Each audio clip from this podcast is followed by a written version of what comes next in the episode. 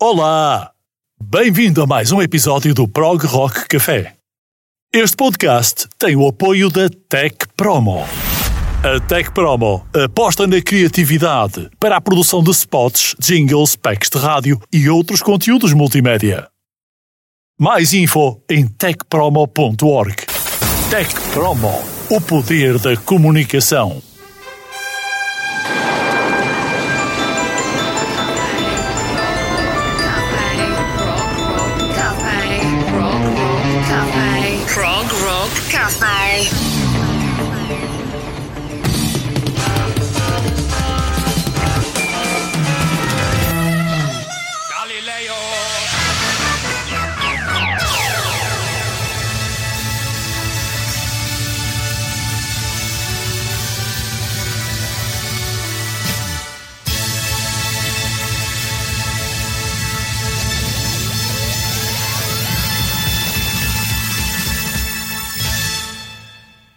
Olá, bem-vindo ao Prog Rock Café. Este podcast é produzido de forma a que tenhas conhecimento da evolução do género de música rock mais brilhante desde o início até aos nossos dias. Eu chamo Jorge Pinto e semanalmente visto a farda de anfitrião deste podcast com grande prazer. Se ainda não nos segues, fica a saber que este é o único podcast em português ibérico sobre obras e virtuosos do prog rock. O podcast está disponível em todas as plataformas, a qualquer hora, na dose que quiseres, em todos os lugares onde queiras estar no ambiente do Prog Rock Café. Have I um have I sound checked? Talvez este seja um dos episódios do Prog Rock Café mais difíceis, porque vamos compartilhar uma banda formada nos anos 70, diferente de tudo o que já ouviste até hoje. E acredito que será para recordares durante muito tempo na tua vida. Para quem não conhece, o grupo Magma foi formado em França no final dos anos 60 com toda a excentricidade do seu líder e baterista gênio barra lunático Christian Van Der, que deu, é verdade, mais vida ao rock progressivo por ter criado um subgénero próprio denominado por Zeul. Significa celeste, no dialeto Cobain, que é a linguagem também criada por Van Der e exclusiva da banda. Esta linguagem tornou-se uma característica de extrema importância para todo o sucesso dos Magma. Desde que lançou o seu álbum de estreia em 1970, o grupo de rock francês Magma cativou os ouvintes com uma fusão explosiva de rock, jazz e composição clássica, incluindo poderosos metais e vozes misteriosas concebidas na sua própria linguagem excêntrica para completar o seu som absolutamente único. Para dizer a verdade, é muito arriscado explicar sem ouvir, e por isso já digo que eu não teria a coragem que teve com o anfitrião do Procol Café.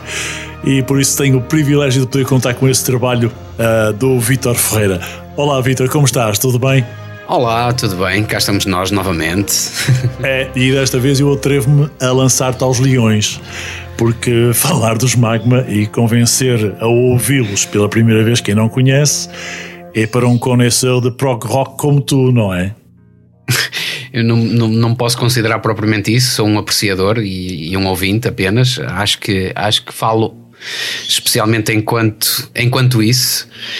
E em relação aos Magma, eu conheci os Magma por curiosidade, porque foi em 2014 quando estava a fazer uma pesquisa na internet e encontrei de facto esta, esta banda que à partida não me suscitou grande interesse, mas depois ao ter ouvido uh, o primeiro, uh, aquele que é considerado a obra-prima deles, uh, achei interessante, achei uma banda interessante. E já que estou a participar num podcast sobre prog rock, pensei que seria muito útil fazer aqui também um, uma espécie de tributo a esta banda, não é? E acho que, acho que vai valer a pena. Eu acho que sim. E para mim foi uma viagem no tempo incrível. É também uma, um processo de descoberta muito interessante. Aprende-se muito, conhece. É uma escola muito uh, diferente, muito paralela daquela que normalmente qualquer pessoa que enverede por tentar conhecer, tentar descobrir mais o prog rock, uh, poderá ter ao uh, ouvir a música dos Magma e conhecer o, o, processo de criação dos Magma, de onde é que vem este gênio, de onde é que vem toda esta cultura mística e mágica até. Uh, eu, eu, eu falei... acho que há muito mais do que isso, não é? Sim. É, a questão da, da inovação, a questão do processo criativo e, e pronto, é mais uma mais uma abordagem que eu acho que no, no contexto do tempo, se calhar não tem uh, nada de muito novo, não é? Porque já, nós já tínhamos ali algumas, algumas abordagens a, a rock espacial, a mensagens espaciais, mas eu penso que os Magma acabaram por fazer isto de uma forma muito, muito especial, exatamente por terem criado um dialeto e um estilo musical que sai muito da do convencional, daquilo que nós estamos habituados a ouvir, não é? Portanto, isso. Sei, eu acho que sai completamente fora do convencionado, não é? É, é, é, é mesmo. Muito radical, porque, é muito radical.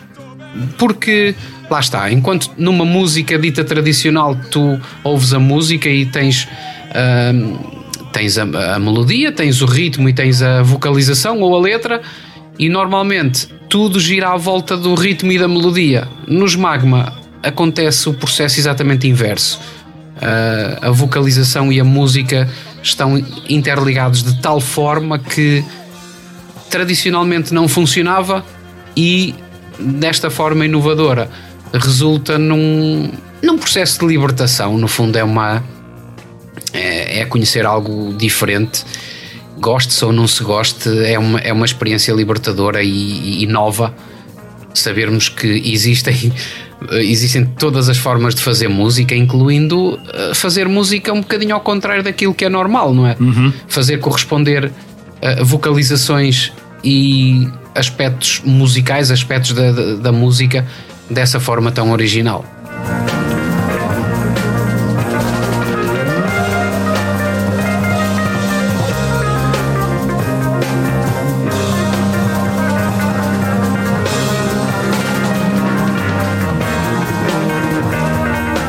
Vitor, eu ia começar por te colocar esta questão. Já falei no nome do líder dos Magma, o Christian Van Der. É, é francês, claro, a banda toda ela é. Mas existem outros projetos onde nós podemos conhecer também trabalhos muito interessantes do próprio Christian. Uh, queres falar um pouco sobre isso e começarmos, se calhar, por aí para fazermos um pouco a cronologia desta da trajeto? É, e, um bocadinho a contextualização, não é? Porque o, o Christian Van Der é um, é um baterista, com ligações muito fortes ao jazz, ao free jazz, com uma verdadeira adoração pelo, pelo John Coltrane, o que no caso de ser um baterista ainda é mais interessante porque o John Coltrane não era um baterista, era um saxofonista. E essa esse fascínio não é que o que o Christian Van Der tinha pelo John Coltrane levou a juntar alguns amigos e a criar um grupo chamado Univerias Act que, uhum, que aparece um bocadinho paralelo aos Magma, mas que nos dá um bocadinho mais a ideia da, do contexto musical de, de, onde eles vêm em termos musicais, não é? O free jazz, um, o experimentalismo, mas muito ligado à, à, à, parte do jazz, especialmente, não é? E ao enriquecimento dos, dos metais e dos aspectos rítmicos uh, da bateria, do baixo. Portanto, conhecendo um bocadinho os Univerias Act, acabamos por perceber de onde vieram os magma e onde tudo isto nos conduziu. Exatamente, exatamente. O primeiro álbum dos Magma saiu em 1970, chama-se Magma, ou se quiserem, a.k.a. Cobaia. Uh, é um dos álbuns com melhor rating nos fóruns de prog rock. E depois tivemos logo em 1971 o álbum 1001 Degrees Centigrade, a.k.a. 2, ou 2, naturalmente. Em 73 veio o álbum sobre o qual nós vamos fundamentar a grande parte deste episódio do Pro Rock Café. O mecânico Destrutif comandou, não é? Uh, mas já vamos falar dele, já vamos falar dele. Antes, peguemos então, Vitor, na, na, tua primeira, uh, digamos, sugestão para o alinhamento, a setup, uh, a setlist da, da, edição de hoje, que pega exatamente nesse primeiro projeto do, do do, do Christian Van Der. Exatamente. Portanto, a primeira vamos buscar ao álbum de 1972 dos University Act, Uh, o álbum era chamava-se Unamable, curiosamente, neste Exatamente, caso. ou The Unamables. Exatamente. Um, a música chama-se Altcharinga e já evidencia o um, contexto bem radical, bem diferenciado em género prog rock que viria a ter a dar lugar a um novo subgénero no prog rock, sobre o qual nós vamos ainda explanar neste episódio do Prog Rock Café.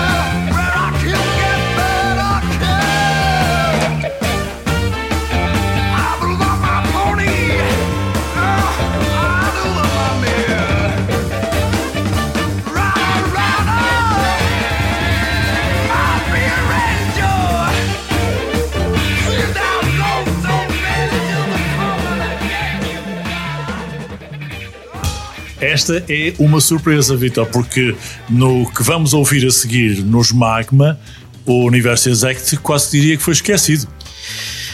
Uh, eu acho que esta música, perto das, dos, dos, Magma, ainda tem um bocadinho de parecência com aquilo que nós ouvimos, uh, com aquilo que nós estamos habituados a ouvir. Uhum.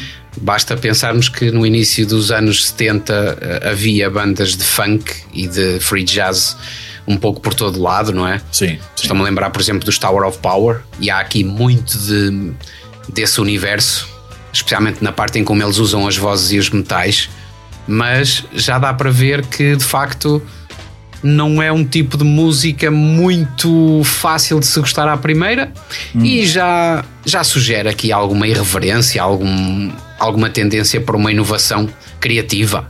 Muito bem. Ó oh, Vitor, agora vais-me confessar aqui uma, uma questão que eu acho importantíssima. Uh, no princípio já deste aqui umas luzes de necessidade de trazermos coisas sempre diferentes, como aliás gostamos de fazer no Pro Rock Café. Mas como é que te veio à memória trazer os Magma ao prog rock? Um, já percebeste que vais ter que ser realmente muito bom para conseguir vendê-los ao nosso, à nossa audiência, certo? Não, eu lembrei-me, em primeiro, por ser de facto algo muito diferente, depois, porque também ser, por, por ser também uma banda francesa, e surgiu-me assim um bocadinho, de uma forma um bocadinho extemporânea e, e quase sem pensar. Mas. Mal tu sabias facto, naquilo que estavas a meter. ah, não, exatamente, eu sabia, sabia minimamente, não. De facto, há sempre muito a descobrir neste tipo de, de incursões, não é? E a música dos Magma, eh, independentemente daquilo que, em que seja baseada, para já há esta ideia de ser, de, de, de, ser um total de 15 álbuns completamente conceptuais sim, sim. e estarem todos uh,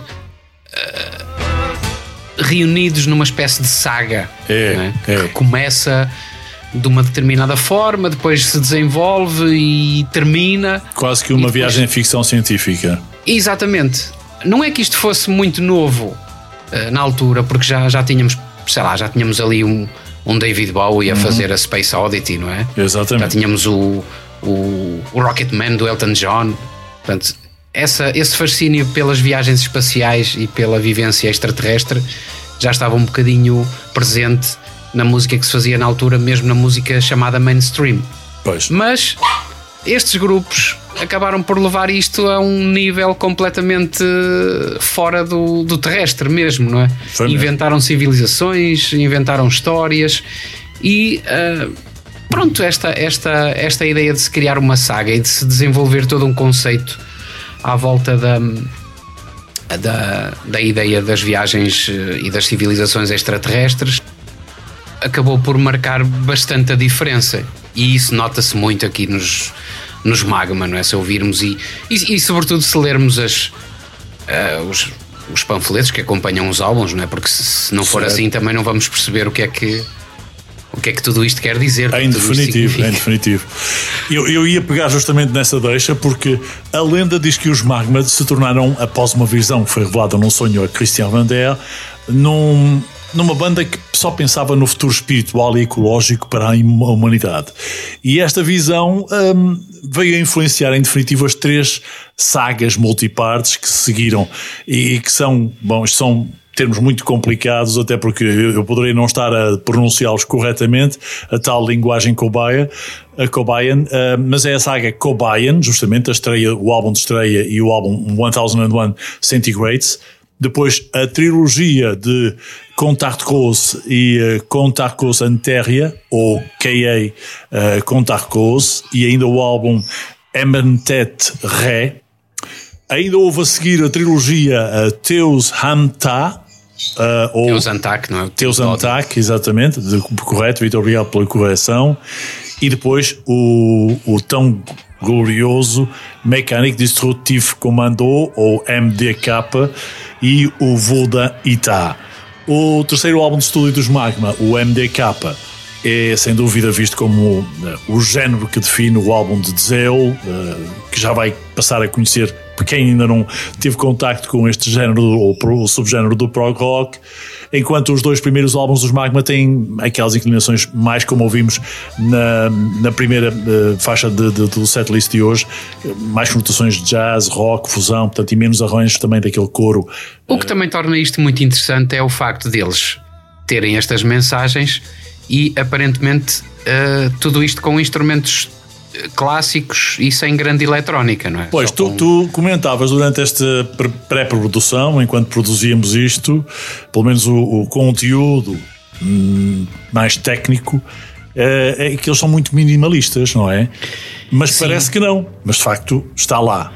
Ah, são, são minimalistas em certo sentido, porque lá está, há aqui uma, um fascínio pela música dos compositores clássicos do princípio do século XX, não é? O, uhum o Karl Orff na, na, nas vozes, o, o Bela Bartok e o Stravinsky na parte rítmica, especialmente o, o Bela Bartok, não é? Com, aquele, com aquela uh, preferência pelo grotesco, não é? Pelo repetido até à exaustão.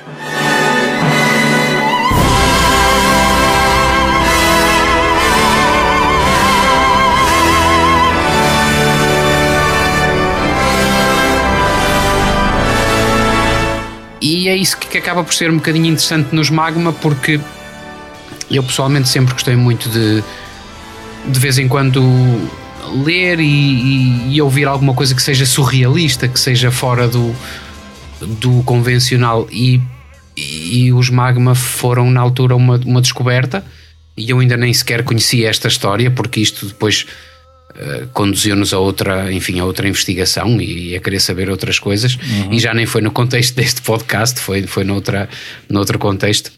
Um, e de facto isso foi, foi uma descoberta. Mas sim, esta questão do minimalismo é muito importante porque eu há, há bocadinho estava a dizer que musicalmente eles funcionam ao contrário uh, e uh, funcionam ao contrário daquilo que normalmente acontece.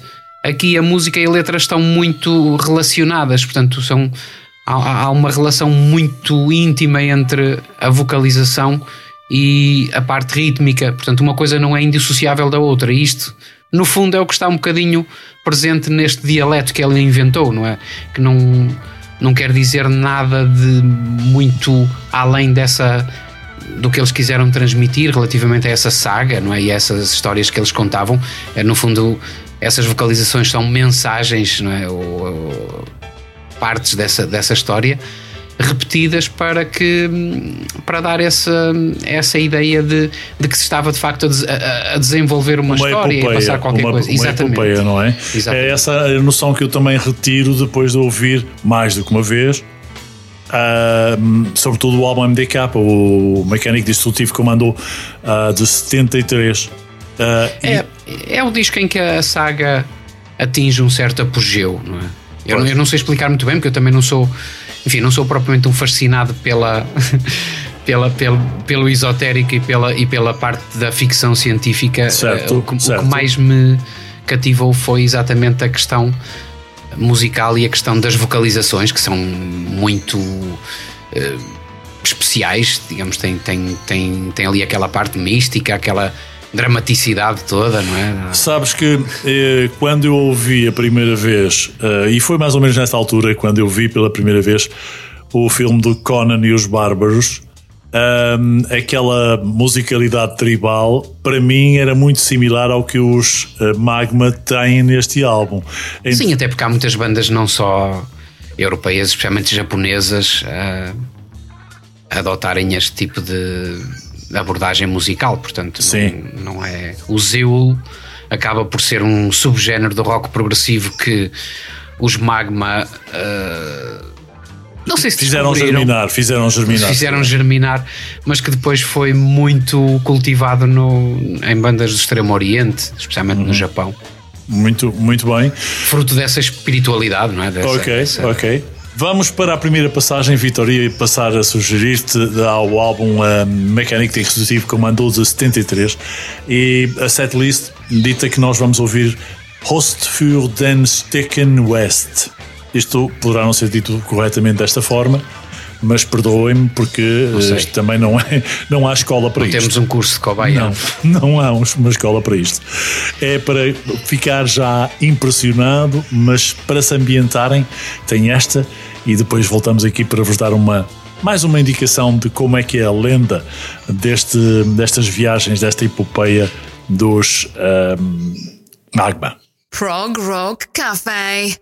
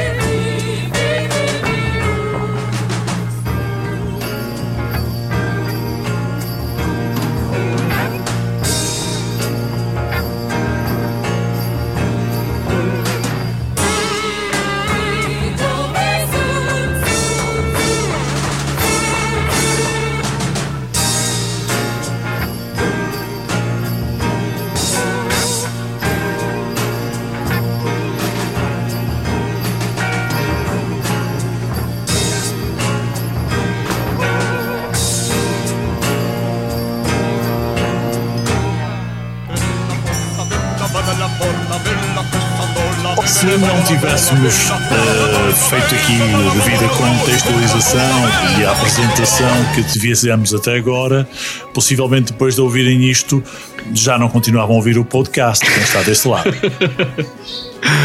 É, é um risco, acho... Vitor. Bem disse, tens de ser muito bom para conseguir vender os Magma. Sabes que foi um bocadinho o que aconteceu comigo quando ouvi pela primeira vez. Uh, pronto, eu, eu falo por mim, eu, eu, já estou um bocadinho habituado a. Eu, eu sou receptivo a coisas completamente diferentes uhum. e quando, quando me proponho ouvir alguma coisa que nunca ouvi, eu uh, fico um, um bocadinho à espera de tudo, não é? Não tens uma expectativa, um standard não crio, que, Não, não crio expectativas demasiado altas, mas também não fico naquela, ah, isto não me vai trazer nada de novo. Mas depende do estado de espírito, muitas vezes. E sim, sim, sim, sim. Uh, e às vezes também tenho aquela ideia de aquele ouvido preconceituoso, não é? Aquela, ah, isto tal, isto não. Isto é, um, é, é, é o tal género. E eu, quando ouvi Magma pela primeira vez, estava convencido de facto de que ia ouvir rock progressivo muito semelhante ao dos Jethro Tull ou dos Yes. Mais melódico, facto, mais seccionado em eh, sim, ligação. Uh, mais lógico. Pois. Depois uh, comecei a ouvir o Mechanic Destructive Commando e disse: Bom, isto é surrealista. Isto é surrealista. Na altura nem sequer conhecia a história que estava por trás, o conceito que estava por trás desta, da criação destes álbuns mas disse, disse para mim: pá, isto é um bocado psicanalítico, é um bocado esquizoide, não é? é Aquele é. tipo de música assim, uh, um bocadinho para nós ouvirmos os processos mecânicos do nosso cérebro, não é? Aquela. aquela uhum. Fez-me lembrar um bocadinho quando nós.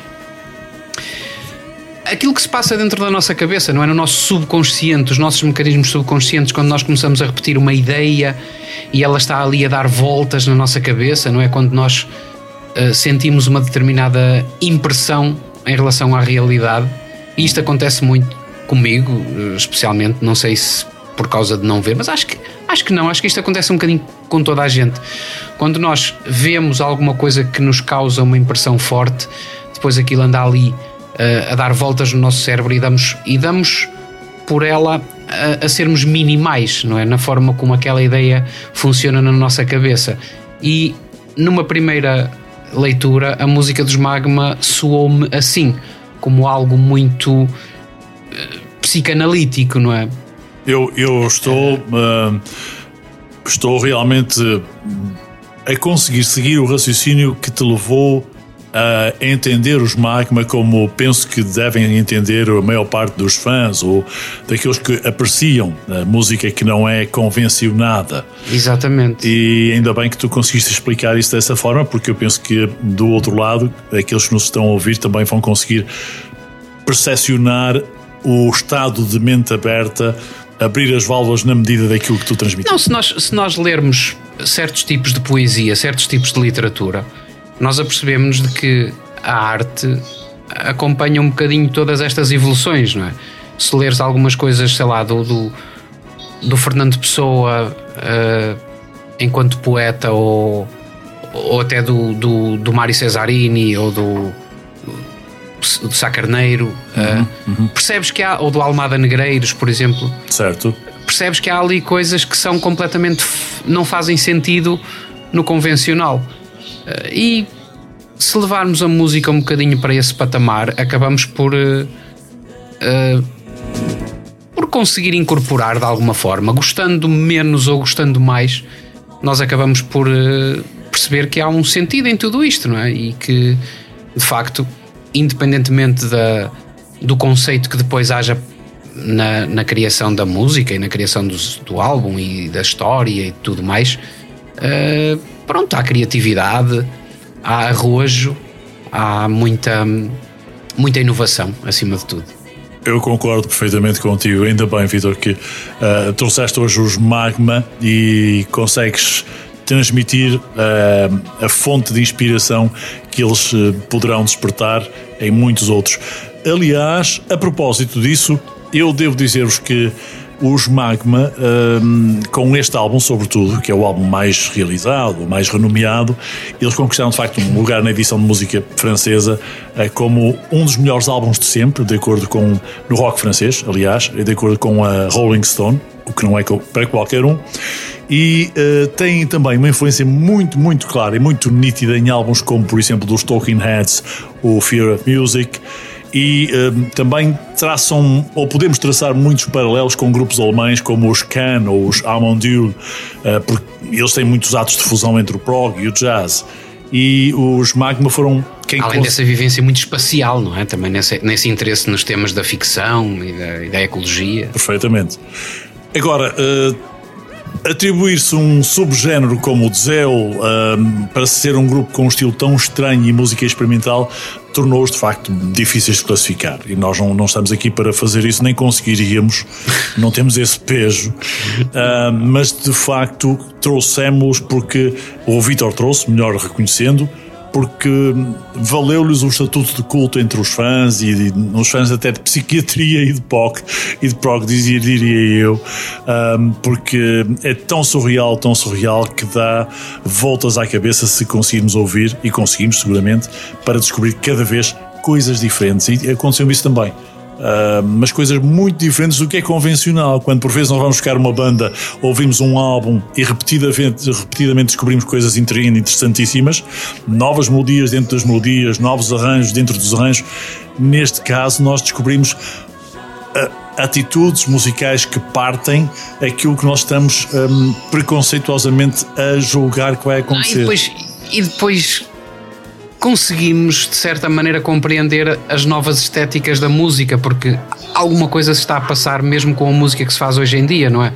Se nós ouvirmos a música que se faz hoje em dia, mesmo muita da música do mainstream, ela é feita com base em sons, já é cada vez menos baseada em instrumentos, não é? Uhum. Já é feita baseada em samples, em coisas que à partida não têm nada a ver, mas que depois com. Não há um jogo entre os músicos, não é? Nem sempre. Pois. É, pois. E isso é. Ouvirmos este tipo de música e termos este tipo de experiências acaba por nos abrir a mente, acaba por ser bastante libertador do ponto de vista de apreciarmos uh, a arte, não é? Que está por trás disto, dentro daquilo que somos capazes, daquilo que a nossa sensibilidade nos oferece.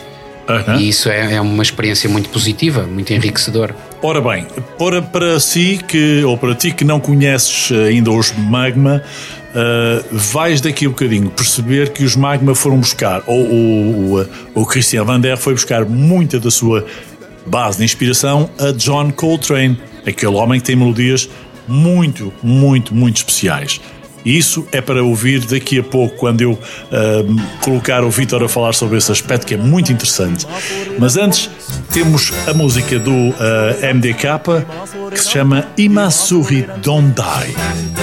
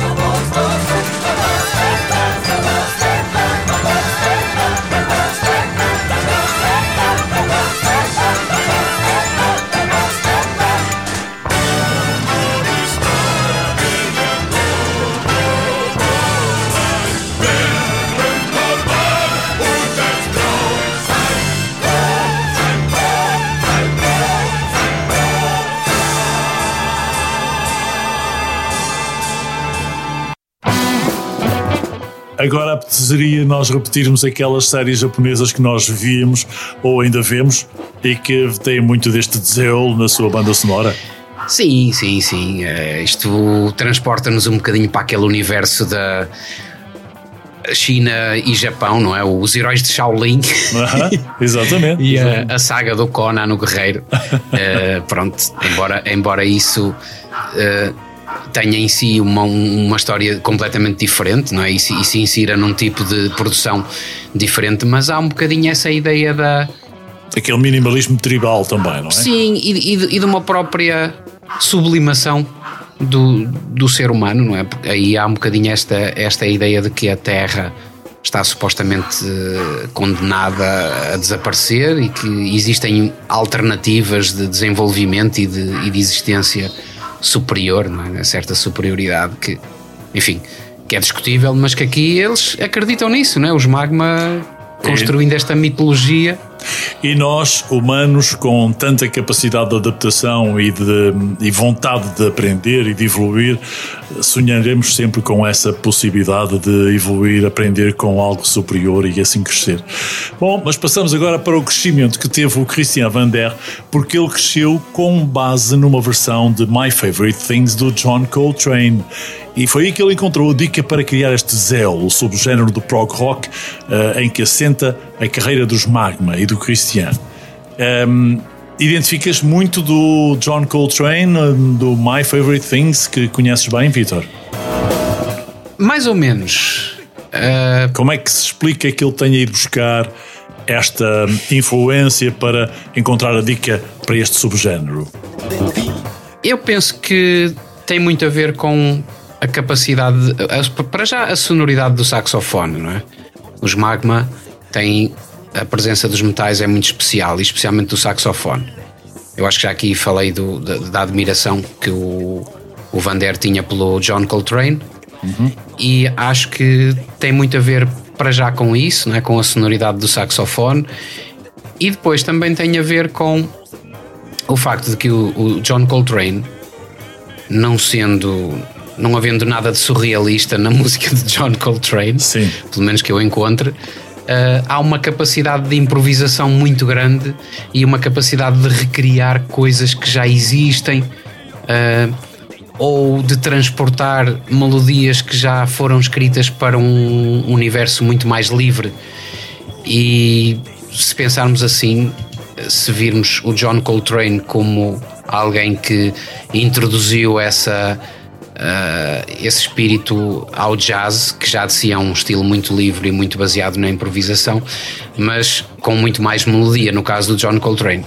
O, o Christian Van Der penso que foi buscar mais a, a, a, parte da sonoridade e da improvisação, não, não tanto a parte melódica, porque aqui nós somos transportados para um universo completamente paralelo, mas uh, a liberdade que provavelmente o, o, o Van Der via no John Coltrane fez com que ele tentasse uh, seguir esta, este trilho não é? e, e rodear-se de músicos uh, muito no género, especialmente de saxofonistas e trompetistas, portanto, pessoas ligadas aos sopros. Fica aí a justificação na tua perspectiva. E agora vamos para uma outra das faixas do álbum, a MDK, a Mechanic Destructive Commandos. O um, tema chama-se Contarcos parte 1, existe uma parte 2 e portanto lembramos isto, que... Isto já é do álbum Contarcos. Tens razão, Eu do álbum Contarcos, é exatamente, mas faz parte da mesma trilogia, faz, sim, corrige-se e é para ouvir com muita atenção e de preferência ouvir depois no álbum todo, após descobrir neste Prococ Café como é que os magma uh, surgem e devem ser contemplados.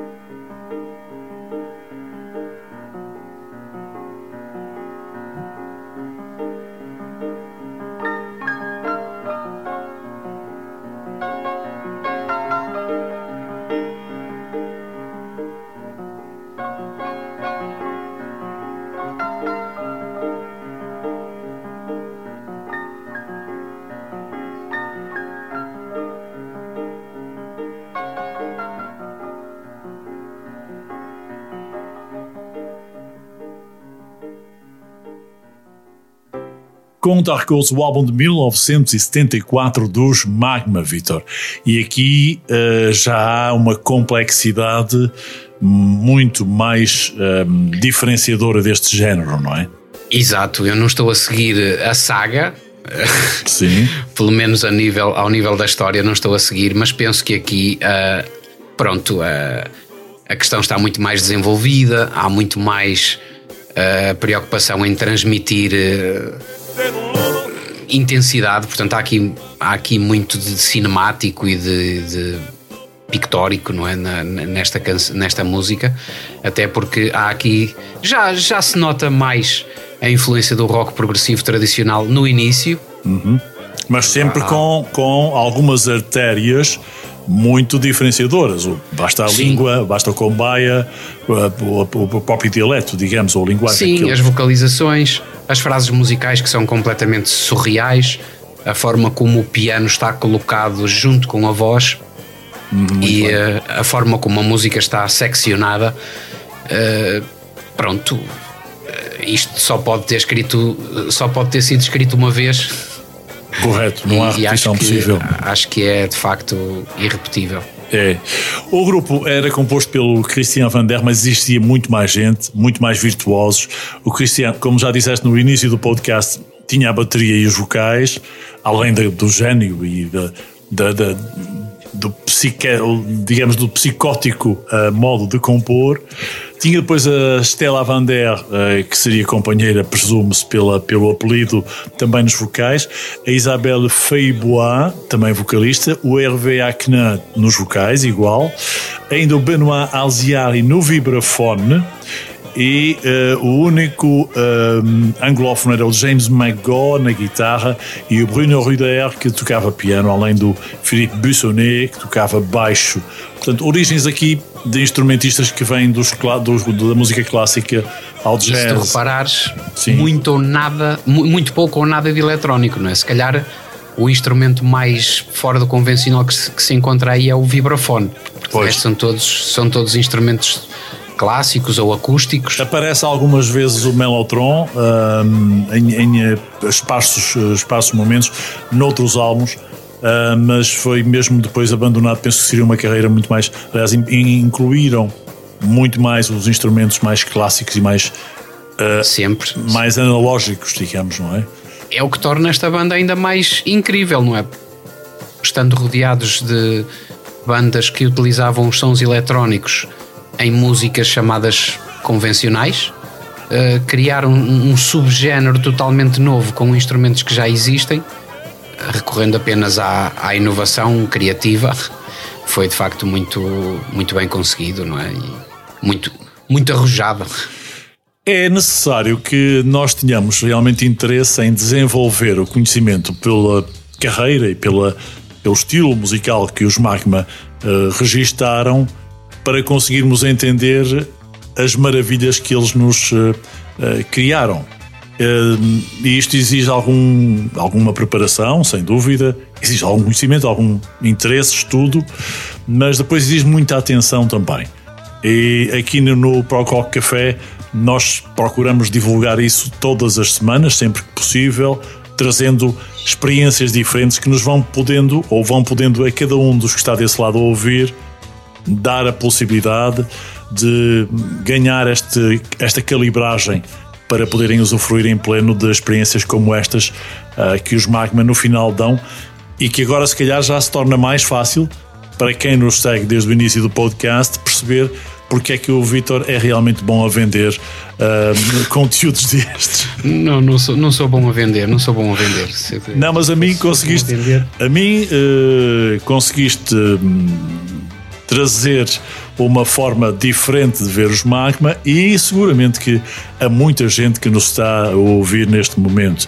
Eu, eu penso que nós, pronto, que gostamos de música e gostamos de rádio e de podcasting, acabamos por ficar um bocadinho intoxicados com uh, a forma mais convencional de, de, de se fazer e, e, de se ouvir música.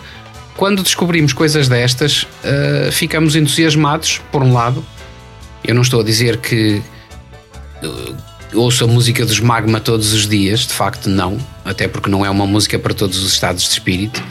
mas uh, se, se há interesse em descobrir qualquer coisa nova e, e diferente de tudo o que se faz e que já aconteceu no passado, não é? E que no fundo está um bocadinho esquecido, porque eu acho que estas, uh, estas bandas e estes, estas formas de fazer música estão, estão um bocadinho esquecidas.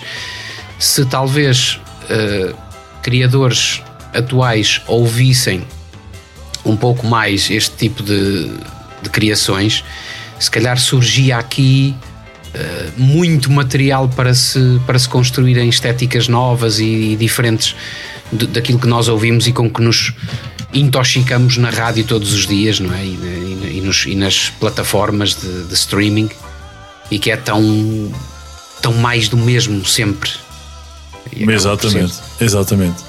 E por isso, hum, na próxima edição do Prog Rock Café, gostava desde já de vos adiantar que vamos construir aqui o conhecimento de uma banda que eu tive a oportunidade de ver ao vivo já lá vão uns anos, em 1976, 77, se não estou em erro, um, e que é uma banda italiana, chamam-se Aria, é de rock progressivo, naturalmente, um, mas é também muito experimental. Muito, muito. Muito experimental. E, e é uma banda que traz muitos instrumentos tradicionais um, em conjunto com o, um experiencialismo, um experiencialismo de música de rock uh, mais saxónica, com música uh, tradicional italiana, com música egípcia, com música francesa um, e depois, depois daquela da, daquela atuação dos Premiata Formaria Marconi, que surgiram primeiro, um, há ainda uma, uma, buf, uma lufada de ar fresco que os área transmitem, que é... Eu acho que já aqui tivemos uma, uma banda italiana, não foi? Os pre, Premiata, uh, Premiata Formaria. Não, tivemos Banco del Mutuo Banco del Mutuo Scorso, exatamente, exatamente. É. Esses e, e, os Premiata são realmente grandes referências, mas acreditem que os Aria, ou também chamados de Ariazzoni, um, são uma banda fantástica uh, que eu tive o privilégio de ver uh, no Porto, no Palácio de Cristal, uh, em Portugal, naturalmente, para quem está a ouvir no outro lado do Atlântico. E, mas há aqui, aqui realmente muitas, muitas reminiscências de música de grande qualidade que parte com aqueles conven aquelas convenções que tu estavas há bocadinho a recordar. Esta... Tu, tu, a semana passada estavas, estávamos a falar de íamos trazer os Magma aqui ao podcast uhum. e tu falaste do facto de eles encherem arenas. Sim. sim. Uh, e isto faz-nos lembrar de facto a componente visual. Numa altura em que não havia multimédia, como claro, existe hoje, claro, criar-se todo um conceito, todo um teatro espacial e isso fascinava um bocadinho as pessoas já na altura, não é? Exatamente. Uh, o homem não tinha ido à lua há muito tempo, uh, havia um fascínio por, por descobrir coisas novas, portanto. Pois. pois. Uh, e isso, isso fazia com que as pessoas tivessem mesmo interesse em, nesse tema, no, nos temas espaciais, na, na, nas histórias que podiam eventualmente ocorrer uh, fora da Terra, não é? Fora do domínio que nós, que nós conhecemos habitualmente.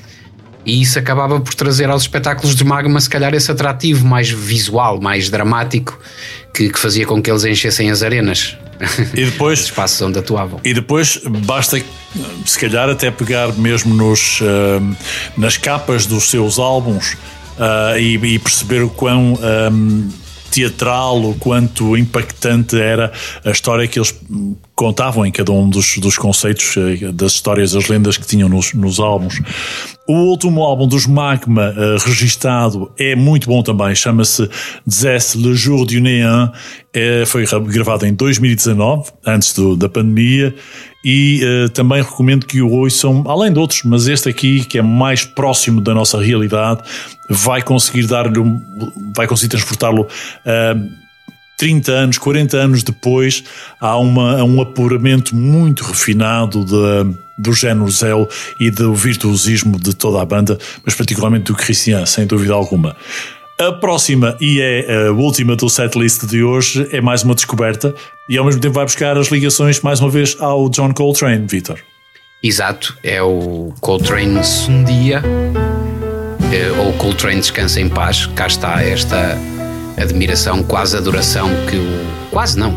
Eu penso que ele tinha mesmo ali uma, uma, uma ligação espiritual uh, na perspectiva dele com o John Coltrane, mas que uh, não tem nada a ver com a música do John Coltrane, é uma, é uma música mais etérea, se quiseres, mais etérea e delicada ao mesmo tempo. Uh, sim, sim. Fala-nos ali da, da é quase como se o Christian Van Der estivesse a, a prestar uma homenagem ao, ao John Coltrane e a dizer-lhe descansa em paz, portanto é uma melodia muito etérea e muito contemplativa ao mesmo tempo. Certo.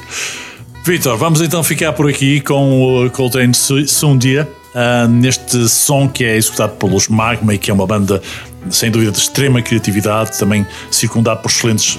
E vês que já sai completamente daquela daquele frenesim rítmico, já é uma coisa Sim. muito mais suave. Sim, já não tem aquelas guitarras tão pesadas e distorcidas, aqueles arranjos tão teatrais. É, uh, é, exatamente.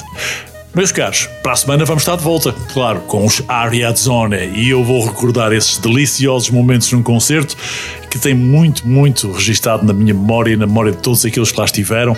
Aliás, eles uh, estiveram em Portugal em vários concertos durante 1976, inclusive na festa do Avante. Saberão depois muito mais sobre eles, mas vale a pena ouvir. Nós aqui no Pro Rock Café, Vitor, despedimos até ao próximo episódio, vai ser o trigésimo. É isso. Ok. Hum uma boa semana para todos e mais uma vez obrigado pela companhia. Tchau, obrigado Vitor por esta grande banda. Até à próxima.